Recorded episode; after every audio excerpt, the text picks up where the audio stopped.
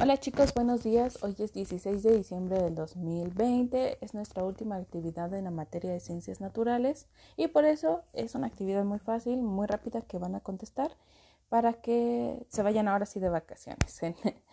Esta actividad sigue trabajando, seguimos trabajando con la parte de los riesgos que tiene el tabaquismo y vamos a completar un pequeño texto con palabras que vienen en la última hoja de su cuadernillo. En este caso las palabras son fumadora, fumadores, prohibido, cancerígeno y públicos. Es un pequeño texto, hagan lectura de este texto y las van a completar de una manera muy fácil.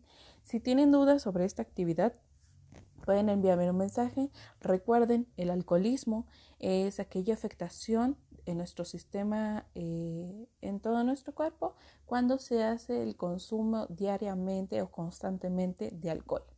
Puede provocar este, cirrosis en nuestro hígado, puede provocar uh, que otros eh, órganos de nuestro cuerpo empiecen a dejar de funcionar y hasta consecuencias o conductas que eh, pueden ser agresivas o pasivas dependiendo de la persona y cómo a este lo afecte. En cuanto al tabaquismo, pues es una afectación constantemente en nuestros pulmones por las sustancias químicas que estamos inhalando al estarlo consumiendo. Entonces hay que cuidarnos muchísimo, chicos. Valoren eh, aquellas personas que no se los están eh, invitando.